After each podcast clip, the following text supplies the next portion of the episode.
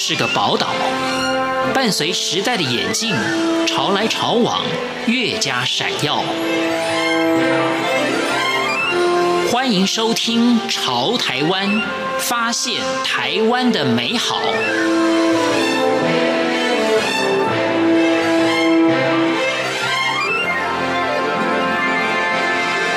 欢迎收听《潮台湾》，我是徐凡。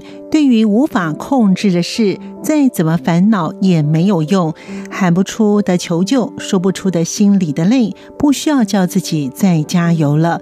在今天节目当中，我们邀访到是新自然主义出版的编辑何乔，跟听众朋友一起分享：只要在深夜看诊的身心诊所，守护备受挤压的心灵。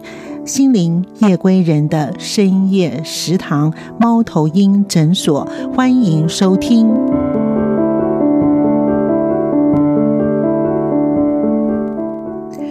线上彻夜医师成为心灵夜归人的深夜食堂，为什么？何乔他说，他之所以会想要在晚上开立诊所，是因为他发现，其实身边很多的年轻人，他们都有一些心灵上的问题。年轻人是一个国家的根本嘛。如果说他们在年轻的时候心灵就已经受伤了，或者是感冒了，而没有去求助求诊的话，那可能会造成他整个国家后续的问题。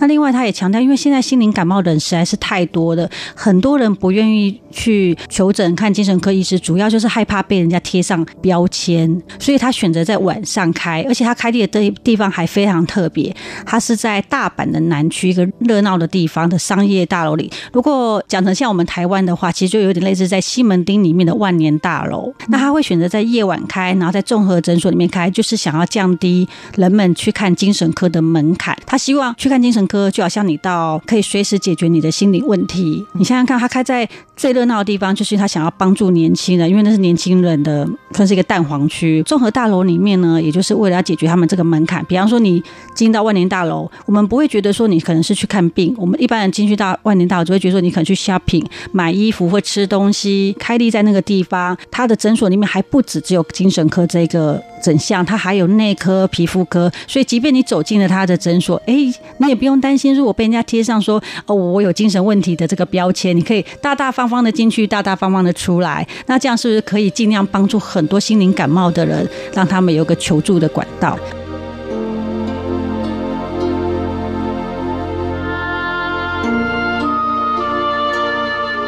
很有趣的是，以话术测验来看心理的状态。他说：“哦，猫头鹰诊所之所以是晚上看诊，它也是方便，就是上班族。”可以去看诊，比方说，呃，如果像他开在白只有白天的话，那上班族可能为了要去看诊而请假。那请假的时候，如果比方说你，我们一般上班族都知道嘛？我们请假如果要写事由，对于要去看精神科或者看病这件事，总是很难下笔。不想让人家知道，所以呢，他选在晚上就是方便。哎，下了班以后你就可以过来。他很有趣的是，他刚开业的时候，因为他没不会有没有做任何广告，就是纯粹单纯的开业。他开业的时候啊，前面大概有大半年的时间呐，每天的病患平均呐，可能大概一个人，所以就是说有时候他开了一整个晚上都没有半个人，因为他们是属于采预约式的。有时候他来晚上要开始营业的时候啊，突然看到一个人站在门口等，他自己都会吓一跳；或者他在里面等病患上门的时候，突然有人打开门，他也会吓一跳，想说。你是来干嘛的？结果想想不对，自己是开业的。当然，人家进来是要来看诊的。一般来讲，去精神科，我们可能会填很多的表格，上面会问一些你的些心理状态呀，勾勾选选的。他也有，可是他采取的是话术，就是树木的树。话术，他说透过话术可以看出一个人的心灵的贫穷或富足，或者他心理的状况。嗯，比方说心灵正常的人来，然后他画的树可能就是像我们般想象中的丰盛的叶子，然后很粗的树干，甚至会。结果实，然后呃，心情愉悦好的人，他可能还要在上面做一些装饰，把它弄得像圣诞树一样会装饰。可是，在来精神科求诊的一些病患，他们常常画出来的树啊，可能是枯枝。好，甚至是可能就有树干，没有树枝，没有叶子。他说可以从这个就可以看出他心灵的一些端倪出来。然后透过话术测验的同时，他还会观察来看诊的病患的穿着。他说刚开始的病患来的时候的穿着啊，呃，比方说他刚来的时候可能穿一些比较深色的，比方灰啊、黑啊、蓝的。哎，可是治疗了几次以后，你会发现到这个病患他的穿着开始改成比较明亮的颜色，甚至穿着夏威夷装的那样的颜色，所以就发现到这个人的心心灵的改善是改善非常多的。他说也可以从这部分来观察，呃，他觉得观察人、跟人讲话、听人说话会激发他很大的活力，所以他才选择了精神科这条路。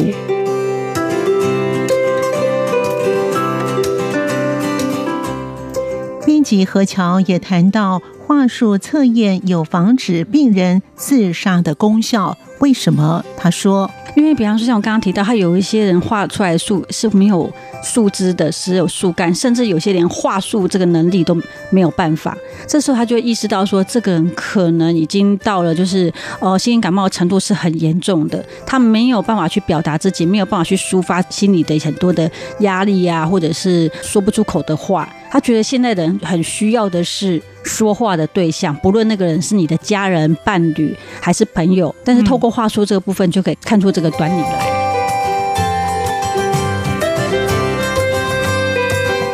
在心灵上感冒的人，在现今的社会当中越来越多。何乔也谈到一些案例，比方说，像他第书中里面第一个案例是一个职遭职场霸凌，然后得到忧郁症的女孩子，我们叫她 A 小姐好了。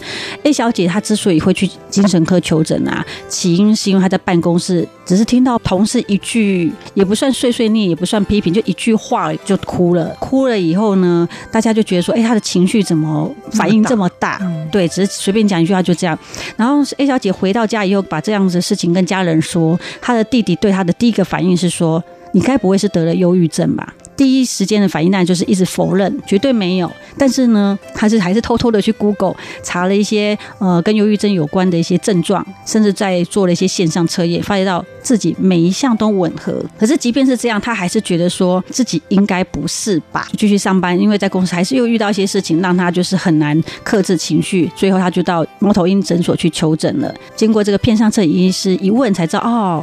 他是确实是忧郁症，那他是因为长期的职场霸凌，因为他跟他同期有个女孩子是一起进公司的，可是那个同期的同事对他都是常常就是用命令的口气或者批评的，甚至啊会一直挑他工作中的错误，然后更可怕的是，这如果 A 小姐休假的时候啊，他这个同事还会去翻他的资料、翻他的报告，把他一些错误的东西统统挑出来，然后隔天等他上班的时候呢，再把他就是在办公室里面大肆宣扬，所以这 A 小姐就觉得自己受。不了，个性比较柔软一点，所以他比较没有说哦会去争取啊之类的。片上摄影医师给他的第一句话是说叫他马上离职，可是最后他终于还是忍不住爆发了，所以最后就是干脆离职。而且他甚至连离职原因都只是讲说哦自己有其他的发展，他完全没有提到职场霸凌或者是他已经罹患了忧郁症这样子的原因，然后就再回家休息。嗯，对于医生的建议是，你就逃吧。逃不可耻，重点是你要先把自己顾好。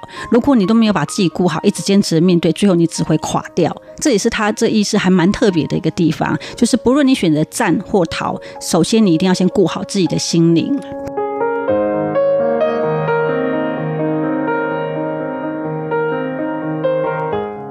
一种米养百样人，还有什么样的案例呢？罹患了丑陋恐惧症，这个女生还蛮蛮特别。她很瘦，医生说她进诊间的时候，她就是一个很瘦的女孩子。她会来看诊，主要就是因为她一直反复去整形。她透过整形后，医生跟护士跟她说：“整形很成功哦，你很漂亮哦。”她透过这一句来肯定自己。其实她最主要会罹患。丑陋恐惧症原因是因为他的肯定感低落。我们知道，我们身边其实很多人，你要透过鼓励他，给他信心，他就是一个很标准的例子。有这样状况的人啊，他的成长过程中，医生有提到说，大部分是因为可能他在成长过程中，父母或者是身边的长辈都会说他不好。我们台湾人不是常常讲说，在带小孩的时候就要说他不好，才会越好带。可能就是在这样的环境下，比方说他考试明明考很好，父母就说怎么考这么烂。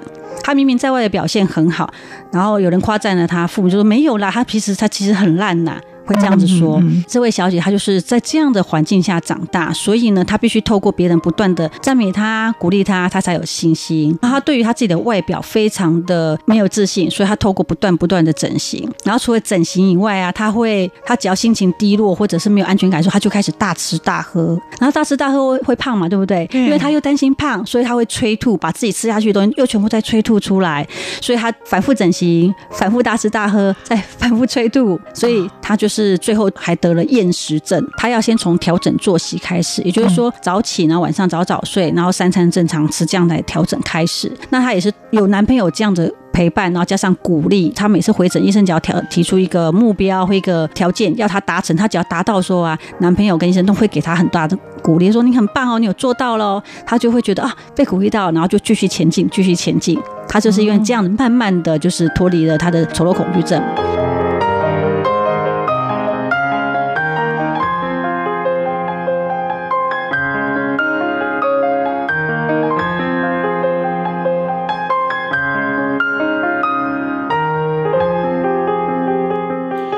不让心生病的自我守护方法，何乔也谈到片上彻野医师所提到的建议，强调说，只要你觉得有点怪怪的，你就要去求诊。那什么是怪怪？哦、比方说你心情低落，你的食欲突然变得很不好，你常常想东想西，这这就是所谓的怪怪的。你去求诊，不要觉得丢脸，你就去问，去了解自己的状况。然后，另外最好判别的方式就是，第一个就是你的生理时钟，比方说你是不是能够。早睡早起，像刚刚第一个例子提到的那个职场霸凌那个，他。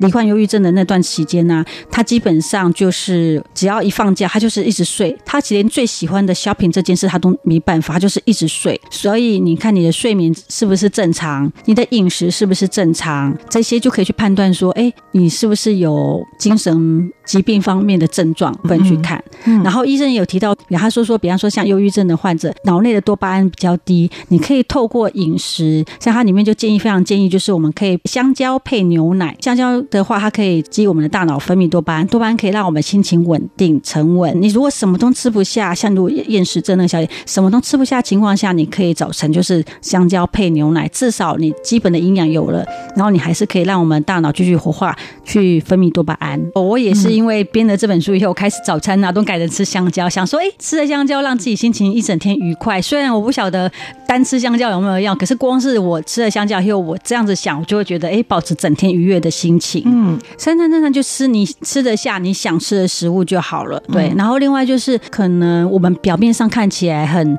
正常的人，他可能会有一些自残的行为。我们会发现到，其实新闻上事件里面越容易去发生这些自残行为，但是你可以从他平常一些小小的一些反应去看。比方说，他有提到说，有些人会想要会殴打自己，像有些小孩子他有些情绪问题的时候啊，他不知道怎么讲，会去撞墙壁。嗯嗯，对，我们就身边有遇过这样子，去撞墙壁或者是抓头发。嗯，其实这些都是属于有点自残的异状，所以如果你的身边的友人他会有这种，比方说不开心就捶东西，或者是抓头发，或者是撞墙壁，甚至抠指甲这些，你都应该对他稍微特别注意一下。当他有什么特大的刺激，说好好的陪伴他。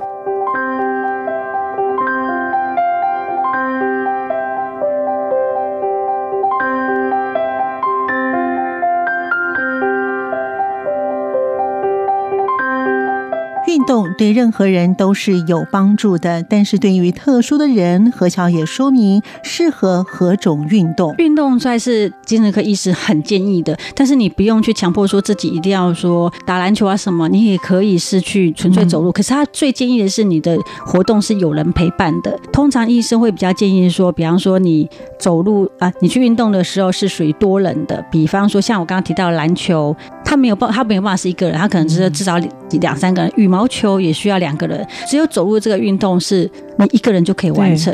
虽然走路很好，可是如果这个人已经有精神状况的话，你让他去走路，他可能会想很多，走的过程脑袋就不停的动，所以可以鼓励他去做一些团体的运动。